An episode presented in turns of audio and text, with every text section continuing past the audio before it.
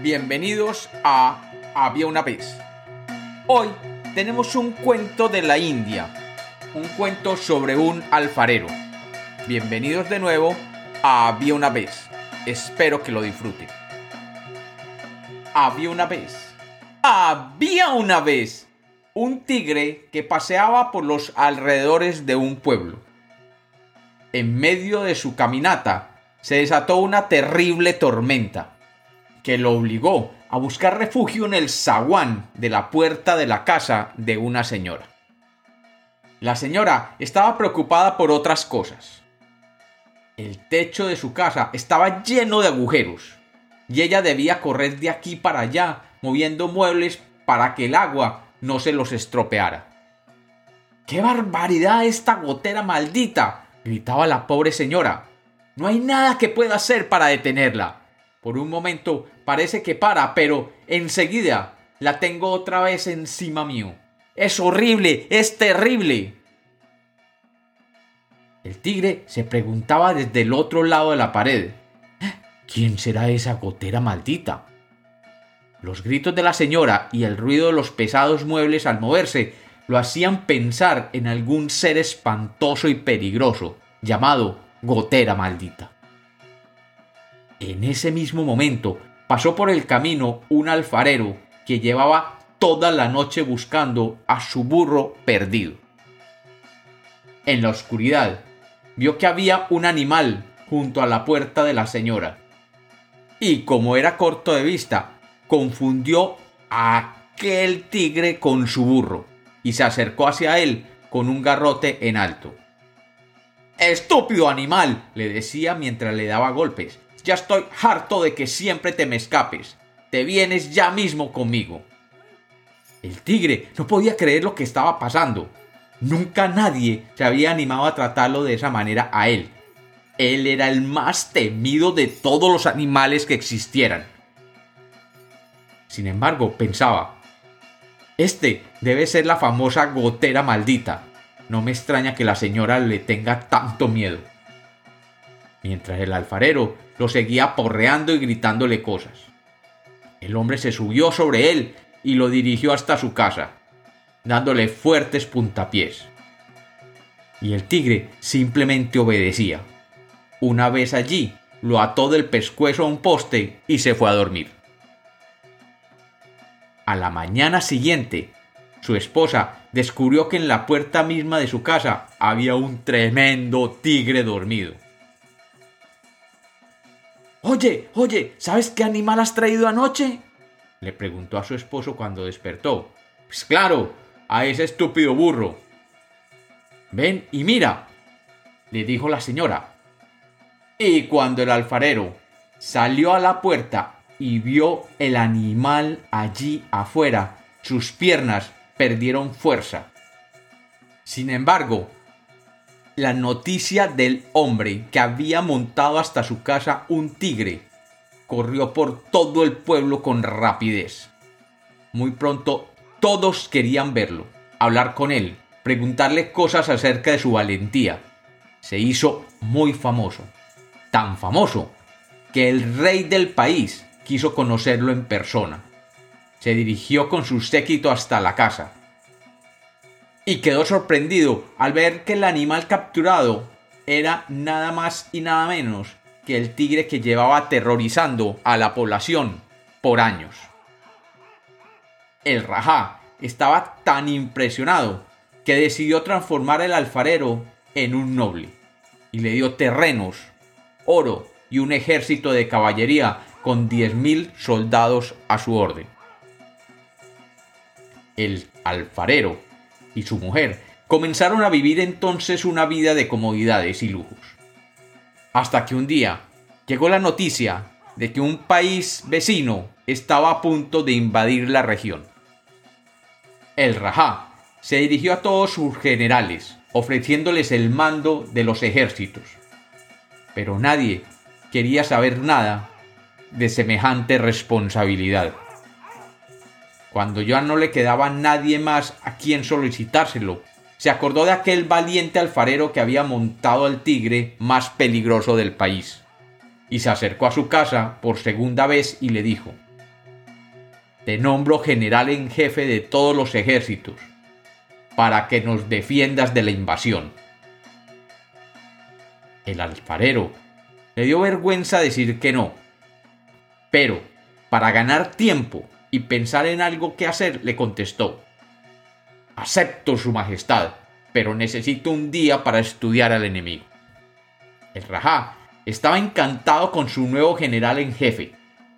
Apenas se quedaron solos, el alfarero le preguntó desesperado a su esposa, ¿Y ahora qué hago? Ni siquiera sé montar a caballo. Eso es lo de menos, le contestó su mujer. Mañana primera hora buscamos un pony y te vas cabalgando en él. Pero a la mañana siguiente, antes de que el alfarero y su esposa siquiera se hubieran despertado, los sirvientes del Rajá llevaron un gigantesco corcel a la puerta de la casa. Es para que dirijas al ejército esta tarde, le dijeron.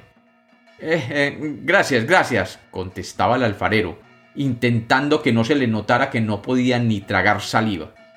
Ahora, déjenme solo, que debo planear mi estrategia de ataque. Una vez que estuvo solo, volvió a dirigirse desesperadamente a su esposa. ¿Y ahora qué hago? Me da miedo acercarme a menos de dos metros de ese animal. Eh, no te preocupes. Tú te subes y yo te ato bien fuerte con unas sogas. De esa manera, nunca te vas a caer. El alfarero intentó subirse de todas las formas posibles al caballo, pero siempre le pasaba algo. Primero se enredaban los estribos, después se confundía de pierna y aparecía montado pero mirando hacia la cola del caballo, etc. En otra oportunidad se subió con tanta fuerza que siguió de largo y cayó al otro lado. Era un jinete terriblemente malo. Cuando ya estaba a punto de rendirse, sin saber cómo, se vio sentado en el lomo y mirando hacia adelante. La esposa, sin perder un segundo, lo ató a los estribos. Luego pasó una soga entre las piernas, por debajo, y finalmente le amarró la cintura a la cola y a la cabeza del animal. Antes de que pudiera sujetarlo con las manos, el caballo se cansó de tanto movimiento y dando un relincho descomunal, salió corriendo con todas sus fuerzas. ¡Socorro! gritaba el desdichado. ¡Agárrate de las crines! le gritaba la mujer, y fue lo último que pudo decirle porque ya estaba demasiado lejos. El alfarero le hizo caso a su mujer y se agarró lo más fuerte que pudo de las crines del poderoso caballo. Por supuesto, no tenía ni idea de cómo manejarlo, así que el animal siguió el camino que mejor le parecía. Y corrieron y corrieron durante algunas horas. Fue entonces que se dio cuenta hacia dónde lo estaba llevando el corcel. A toda velocidad se dirigían hacia las mismísimas líneas enemigas. El alfarero, muerto de miedo, vio que pasaban por debajo de una higuera y estiró los brazos para agarrarse de una de las ramas, esperando que el caballo se detuviese. Pero la fuerza del caballo era mucha, y la tierra de aquella higuera estaba suelta. Así que lo que logró fue arrancarla de raíz, y el hombre se quedó sosteniendo una gran higuera sobre su cabeza. Los soldados del enemigo no salían de su asombro. Habían contemplado un hombre solo, dirigiéndose hacia ellos a toda velocidad. Lo habían visto arrancar un árbol de raíz y luego blandirlo como un garrote. Oh no, Dios mío, dijeron, si así es el primer hombre que mandan, ¿cómo será el ejército entero? Y todos comenzaron a escapar, presas del pánico.